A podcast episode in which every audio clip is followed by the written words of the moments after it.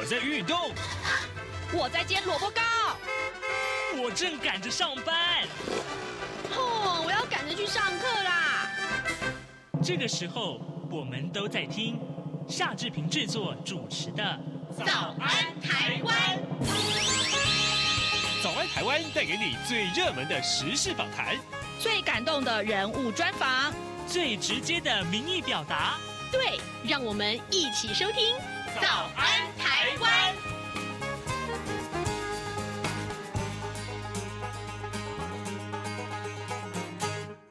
台湾！我是夏志平。今天是二零二三年的十一月十三号，星期一。我们今天要探讨人工生殖法，也就是所谓代理孕母这个话题。马上，请您收听今天的访谈单元。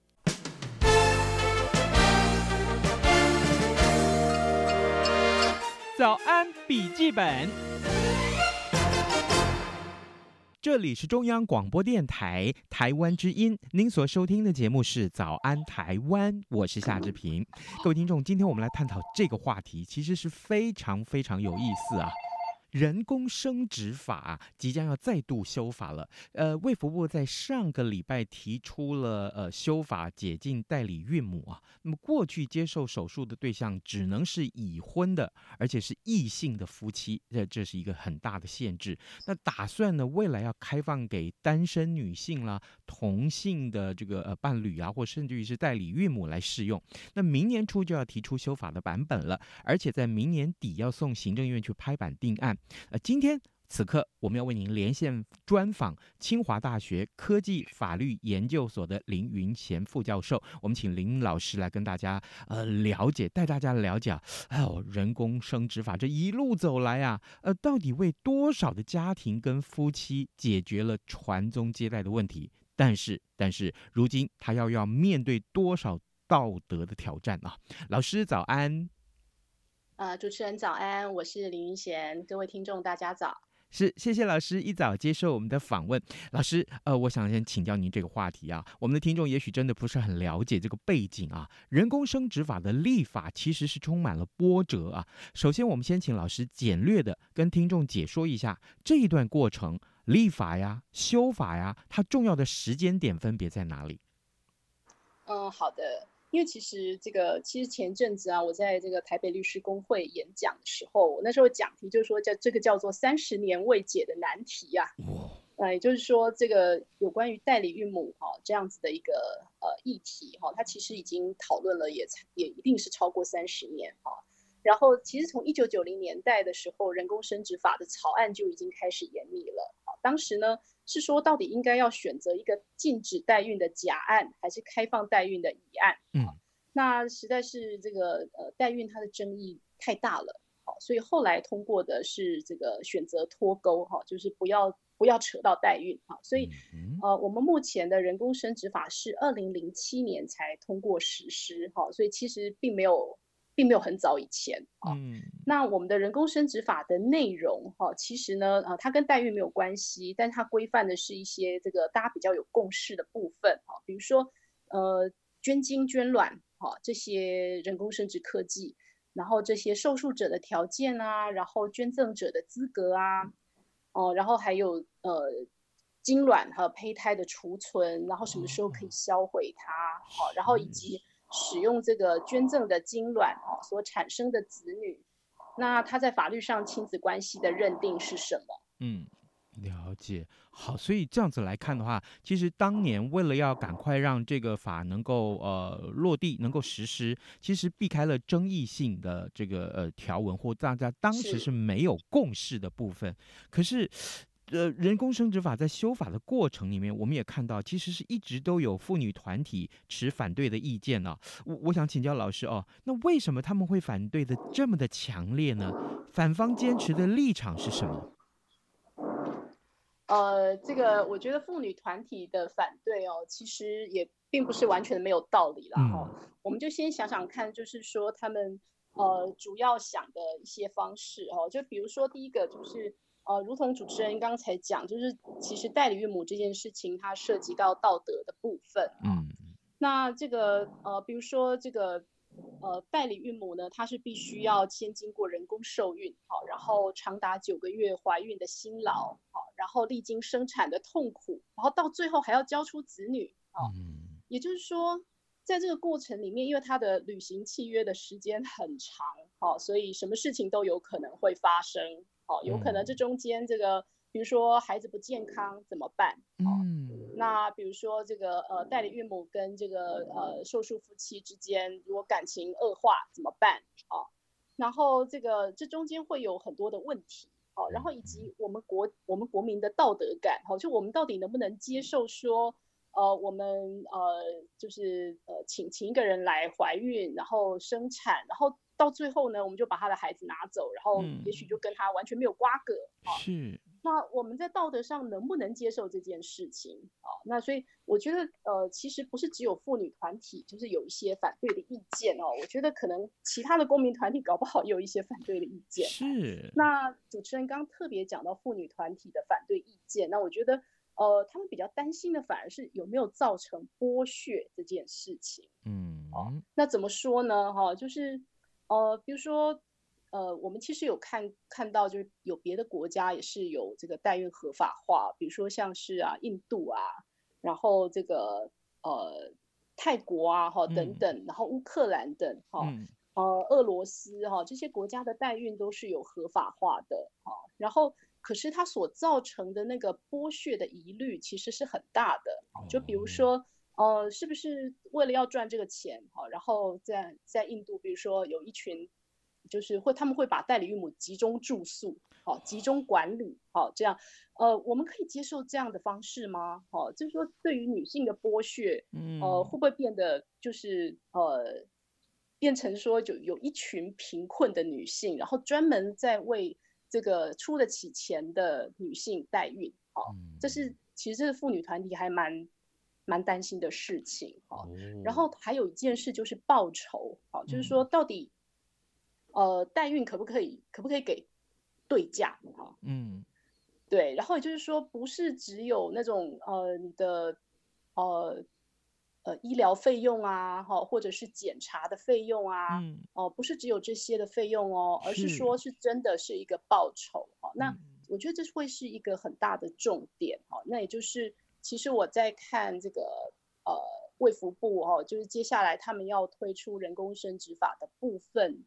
条文的修正草案，我们其实蛮想知道，就是卫福部的立场啊，就是他到底会认为说，呃，这个呃代孕它是呃可以有报酬的吗？还是应该要无偿？啊，那如果说是，如果说是我们看一下，其实两千零四年还有二零一二年哈，其实已经有主办过，我们我记得是那个国民健康署，然后委托这个台大社会系哦，他们已经有。主办过两场的代理孕母公民共识会议，嗯，也就是希望说，借由这个公民共识会议去了解说，呃，一般的民众哈，如果他已经知道这个代理孕母的呃这个制度的好处跟一些坏处还有疑虑的话，那他会决定怎么样哈。然后我印象中，二零一二年的那一次呃代理孕母公民共识会议的结论哈，是希望说。哎，这个呃，代孕这件事情最好就是它是一个慈善的行为，好，是一个互助的行为，好，女人帮助女人，然后不要去有一个金钱的对价。对，然后呃，我我知道我知道主持人这个呃叹气哈，就是说，因为其实从我们从另外一个方面角度来看，就说，哎，我们需要人家这个。做人工受孕，那人工受孕有时候也不是一次会成功哦，嗯、哦，他可能要做好几次哦。那这么辛苦，然后他整个怀孕过程搞不好吐的稀里哗啦，然后那个呃，就是日常生活大受影响哦。然后、嗯、呃，还要历经那个生产的痛苦，然后到最后还要把人家的小孩拿走哈、哦，然后接下来说呃谢谢，然后你没有钱这样哈、哦，然后在这个过程里面。呃，这个医疗院所有有没有收钱？有啊，哈，嗯，然后这个呃检验的地方哈，检验的也也有收钱，然后很多如果说他还有呃找律师哈，那呃来帮他看契约等等，律师也收钱啦。那难道说在这些过程里面，只有代理孕母一个人不能收钱吗？这又是为什么呢？好，嗯、好，所以呃，这光是这个就呃争议非常的大。好，这就是为什么哈，我觉得我们一直卡在这里，没有办法去呃，就是全民有个共识说，好，这件事情是可以收钱的嘛？它可以作为一个工作嘛？我们可以认可它是一个工作嘛？那如果工作的话，我是不是我要 我可不可以有劳保？嗯，那我如果是工作的话，那我可不可以就是呃，就是有有一些这个劳基法呃的保障哦等等。那呃，可是这适合当个工作嘛？哦，会不会反而就是让有一些女性哈，就是呃，她被剥削的更厉害？嗯嗯，对。那因为这个这个时代，呃呃，就是因为复太过复杂哈，然后所以呢，呃，才会我觉得后来公民共识会议哈，就说这时代就是他们可能没有办法接受说这可以作为一个呃。可以作为一个工作，哦，那所以才会说应该要无偿，哈。那其实还有一件事哦，就是说，如果如果是有偿，哈，如果可以收取对价的话，嗯，那这个代理孕母她在怀孕的过程里面，是不是她的注意义务会提高到，比如说像善良管理人的注意义务，而不是处理自己的事务这样子的注意义务就可以了呢？嗯，哦，也就是说。也就是说，他可能这个呃，当然会危害胎儿的事情是绝对不能做嘛。哈，那但是说，如果这个你是有对价的哈，那呃，这个呃，就是跟他缔结契约的受术夫妻哈，意愿家长有意愿的家长这一方，可不可以要求说，哦，我都给你那么多钱哦，然后我的一些特殊的要求你都要遵守哦，比如说。对我们，我们现在可以想得到一些特殊的要求哦，比如说像是这个，呃，你每天要喝某一种某一些中药的补品，好，或者比如说有一些父母亲很重视胎教啊，他就说，哎，我听说这个听莫扎特的音乐哈，这个 是很好的胎教，然后有助于宝宝的智商发展，哦，或者要听巴哈等等，所以你二十四小时都得听哦，呃，像这样。好，就是如果我们给钱的话，会不会其实呃变相的去助长了这个意愿家长好对于这个代孕者的那种掌控的力道？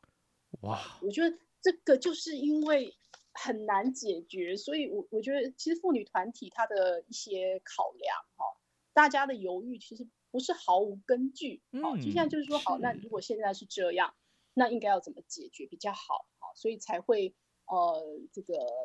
卫福部才会，呃，一直到现在，我我相信他们应该已经推，就是已经有很有过很多次的版本，但是因为，呃，就是这个议题出来的话，非常非常不讨好哈，因为常常被骂哈，所以完全可以理解哈，就是说一直到这个这个阶段哈，卫福部都一直没有释出他们，呃，目前正在讨论的草案版本。是。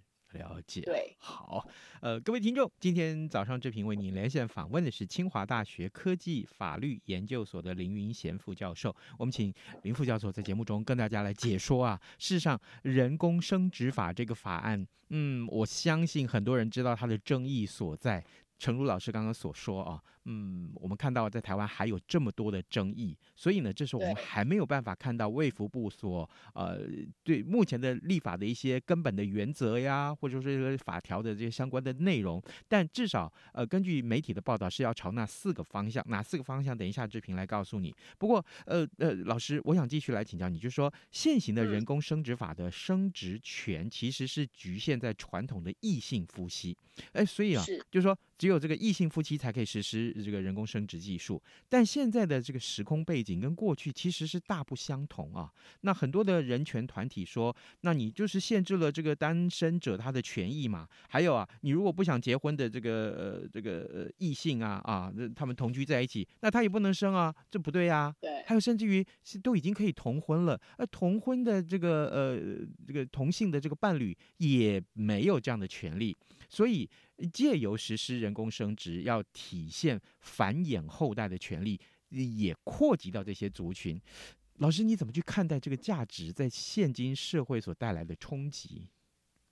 这是个大问题。这个这个是一个非常大的问题，但是它是一个非常好的问题，而且其实主持人这个问题搞不好其实就是直指哈，就是为什么一直到现在这个我们呃代理孕母啊、人工生殖法，就是很多一些重大的问题都没有解决，其实主要是因为社会共识的问题。嗯，是。那呃现在是这样，因为主持人提到了生育权这件事情啊，那我们现在的话，人工生殖法它确实是。呃，只限于这个异性恋，而且是已婚的异性恋。嗯，好、哦，然后所以它其实是跟欧美的很多人工生殖法是不太一样的。是。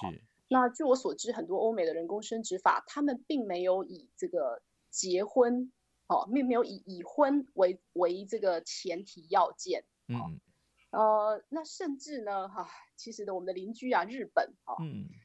呃，即使是日本，他们也没有要求，就是说一定要是已婚才可以。嗯，哦，那不过日本的话，据我所知，他们就是单身的女性，然后呃，去用人工受精的方式，然后生下小孩，因为它呃数量太少，哦，嗯，那可能我猜这个也跟就是当地的呃民情啊，哈、哦，然后这个呃社会文化是会，我想是会有关联的，哈、哦。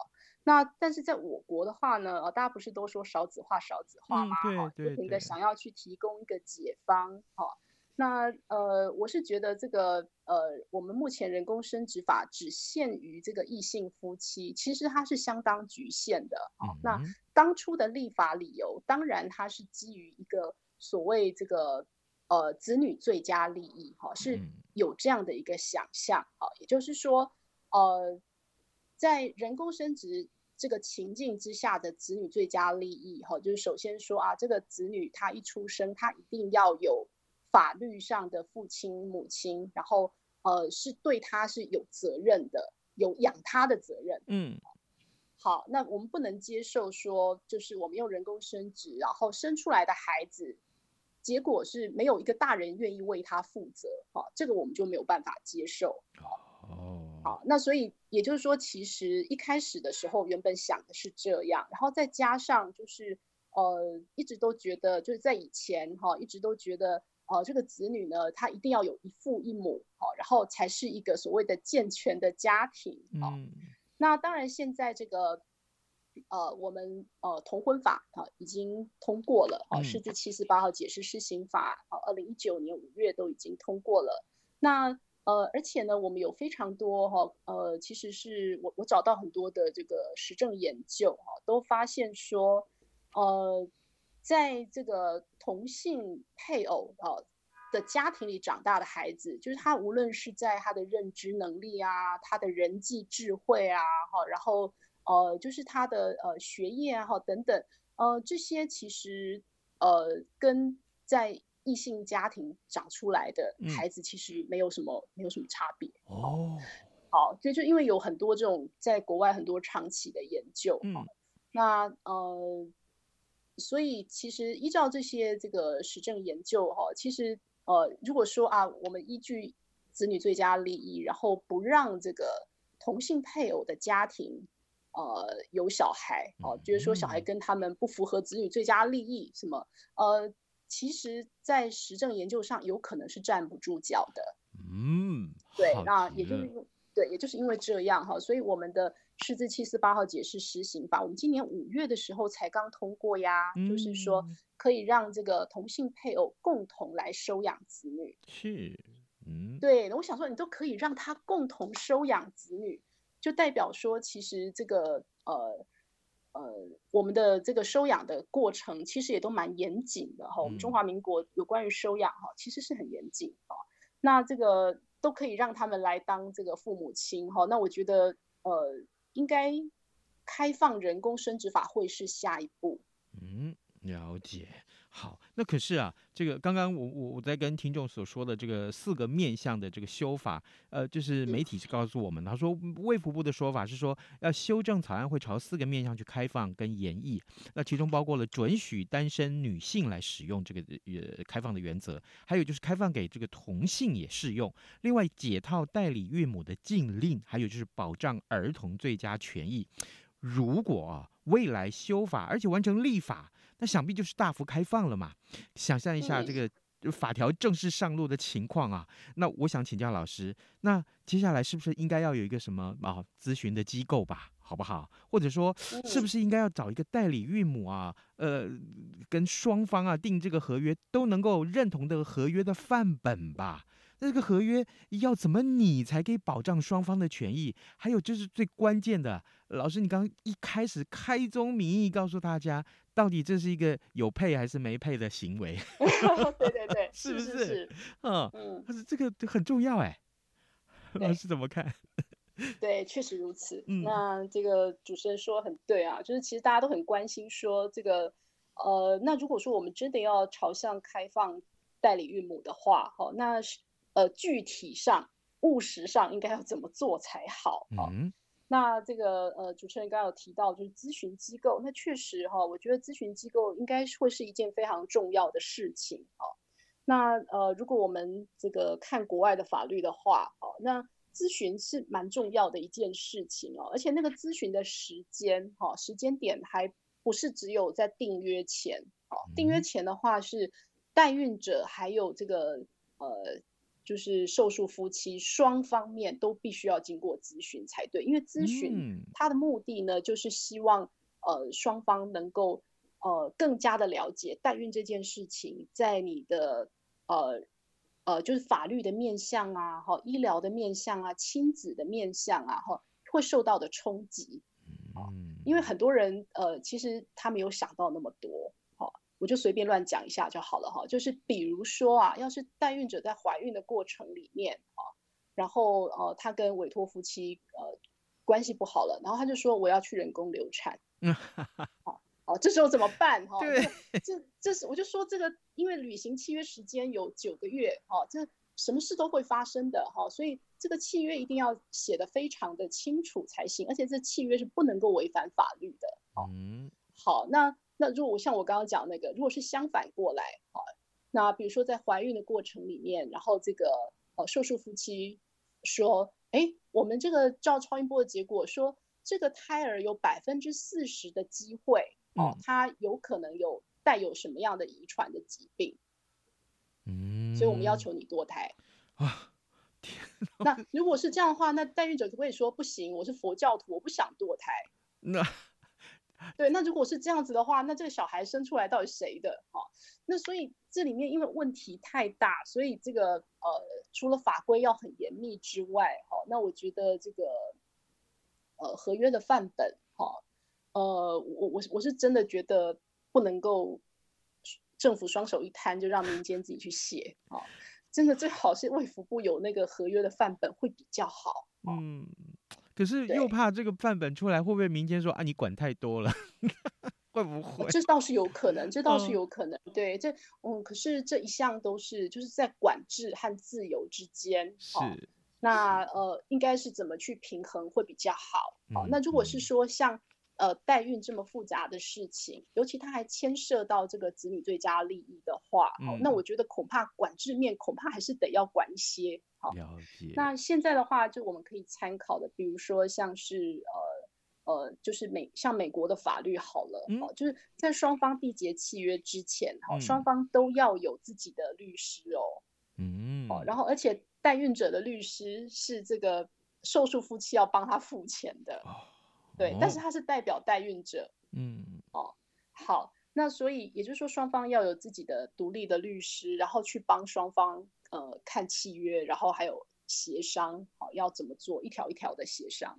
哦、嗯，那在我国的话，哈、哦，我们比较没有像这样子的，就整个法系也不一样，好、哦，所以我觉得在我国的话，呃，这个律师的工作没有那么繁重的原因，是因为我们应该会在人工生殖法里面把一些重要的啊、呃、规定就把它定清楚。嗯，啊、哦，就是说。呃，能够让律师协商的空间会，我觉得会比英美法系会再小一些。是，对。但是不管怎么样，律我觉得有一些就是咨询啊，哈，然后独立的律师啊，哈，这些都是很重要的。是。啊、呃，各位听众，今天早上志平为您来探讨这个话题，就是呃人工生殖法哦。当我们讨论到这个问题的时候，我从来没有一次在节目里面的访谈是觉得说，我们越讨论到背后哈、啊，后来的这个呃阶段，时间越往前拉，我们没有想到我们所看到的问题是越来越多，整个有一种不可收拾的 感觉。我们今天的在接受志平访问的这位学者，其实就是清华大学科技法律研究所的林云贤副教授。老师，我们最后还有一点点时间，我想完全是从这个看戏的角度来看。我所谓看戏，真的是我们看到太多的戏剧性节目的角度来发问。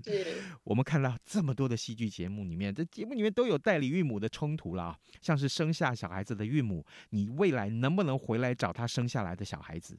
这个生下来的小孩子到底该叫谁妈妈？哦，还有合约里面所载明啊，生完小孩拿完生产费跟营养费，从此银货两起各不相欠了吗？就不能再联系了吗？那小孩子甚至于这个生小孩的这个子宫，是不是真的跟跟商品差不多了？小孩子长大了，如果一定要寻找生母，可不可以呀？让它变成那个万里寻母记，我在想，我老师啊，我的推论会不会太远太多了？不会不会，因为其实 其实我觉得这个其实搞不好才是听众心里最想问的问题哦。对，因为我们其实啊，呃，长久以来我们都很习惯，就是所谓母亲的概念呢，它是像那个三合一的咖啡包那样，它是三合一的，就是血缘、分娩还有法律上母亲。嗯。哦那这三个都是三合一，一向都三合一，没有分开的。哦，好，那所以呃，在这个代理孕母的状况之下，哈，它等于是呃，有可能血缘的话，它就是这个呃委托的委托的那个妻，好，他的血缘，然后分娩的话是代孕者。嗯，好，那法律上的母亲的话，就是有可能还是那个委托的委托夫妻的那个妻。好，是。那所以呃，等于是说他的母职。本已经不是三合一，而是一个割裂适用的状况啊。那既然是一个割裂的状况的话，那当然就有可能就是在法律上也许是很清楚，我们可以去设定说，呃，是那个呃，就是委托者哈、啊，才是呃，就是受诉夫妻他们才是这个法律上的父母。啊、嗯。那但是呢，法律上很清楚啦，哈、啊。那但是从这个呃一般人的角度上来看，清不清楚啊？嗯，其实是很难说的啦。对呀、啊。那但是有一件事情呢，我可我还可以让我还可以 让这事情更乱一点哦，那就是那就是其实呢，呃，在我们这个二零零七年，我们早就已经二零零七年通过的这个人工生殖法里面，早就有那种就是透过捐精或是捐卵而生的孩子，哦，然后他们的这个法律上父母亲是谁？哈，其实我们现在早就已经有这样子的状况哈，就比如说这个。呃，透过捐卵，好、哦、捐赠的，比如说这个受术期，他没有办法自己排卵，然后呢，他透过捐卵，然后他生下了孩子，呃，那所以说这个分娩是他，然后想要当妈妈的人也是他，然后但是呢，这个孩子跟他自己却没有任何的血缘关系，因为是透过捐赠的卵生的啊、哦。那所以我们其实现在人工生殖法就已经有这种情况了，好，那我们。呃，人工生殖法讲得很清楚，就是捐赠精子或卵的人并不是父母。嗯，好、哦，所以我我我觉得我可以回答主持人的问题呢，就是说这些事情在法律上都很清楚，啊、哦，法律上父母都只有一个。嗯，好、哦，但是我们这个民众能不能了解这件事情？好、哦，我觉得我们其实还相当需要这个不是科普教育，而是法普教育这样。哦。这句话很重要，这是法普教育哦。各位，你对法律的认知是什么？你不能用自己一厢情愿的看法去解释法律哦，那可是很大的，给自己带来很大的麻烦呢。所以，那如果发生像呃老师像我刚刚所请教你这些话题，呃，将来孩子长大了要寻找生母这种离奇的哈、哦、或者曲折的情节，我们真的就只能交给戏剧节目去探讨了，是吧？我们今天也非常谢谢清华大学科技法律研究所林云贤副教授的解说。老师，未来如果这个法真的有修法的这个呃水落石出了一天，我们恐怕还要再麻烦老师为我们来做解说。没问题。好，谢谢老师分享，谢谢。谢谢主持人，谢谢各位听众。以上就是今天的早安台湾，谢谢您的收听，咱们明天再会喽，拜拜。